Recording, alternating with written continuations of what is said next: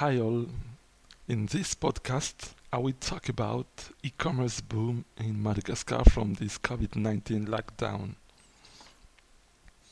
Partial lockdown is set up for a longer period in Madagascar. This lockdown, even if it's partial, means that many people are connected to the internet because they are confined to their homes. By saying connected to the internet, it isn't about access to all internet services, but, but mostly Facebook. Facebook is the most used internet application in Madagascar. Besides, for many people, using the internet comes down to using Facebook because the providers in Madagascar give advantageous offers for a connection with Facebook only.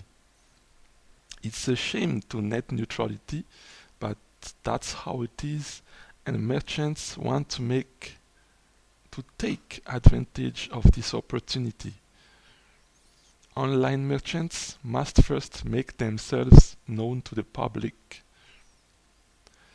Since the beginning of the lockdown, sponsored ads on Facebook have become a lot. Apart from public figures who are engaging in self promotion, 90% of those paid advertisements are sales of products or services with the possibility of delivery. In short, that's the beginning of e-commerce.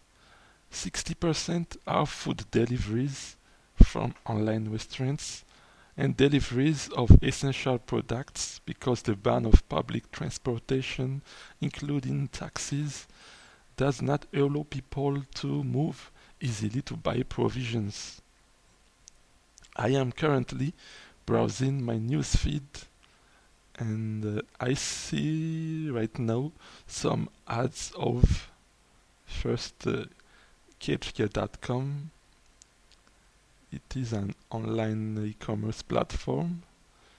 Chiki, a fast food restaurant. Foresto. Foresto, it is a, a Thai restaurant. Natured, they sell cosmetics. Calypso, un océan de vêtements pour tous. They sell clothes. Tishmaker,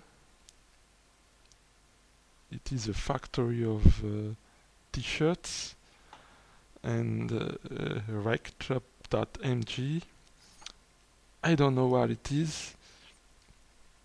I have also tried a few since the start of lockdown and uh, satisfied so far. But I have a few words to say about local e-commerce in Facebook mode. I find that our online vendors are not ambitious the potential of selling on Facebook is too little. It is a hundred orders at most per day. With one phone number and just Facebook messaging system, it's only at most one order every 10 minutes. The true e-commerce exists, but only those who have real internet that is to say, only people having access to all websites can use them. Two solutions stand out for the moment. Ketria.com and Isanandro. They are real e-commerce platform with online catalog, concept of chart, checkout page, a way to to verify the order, but the difficulties are still present for first payment. It's often COD or cash on delivery. Second, delivery. I don't know if these platforms would not collapse, collapse if there will be thousand orders to manage for delivery. Independent delivery services are created in Madagascar, so these platforms can work with them.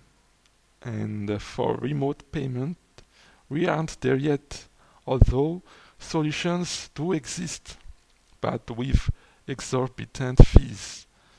Social distancing and lockdown measures due, due to this health crisis will accelerate the migration to e-commerce in Madagascar. Thank you for listening. See you the next time.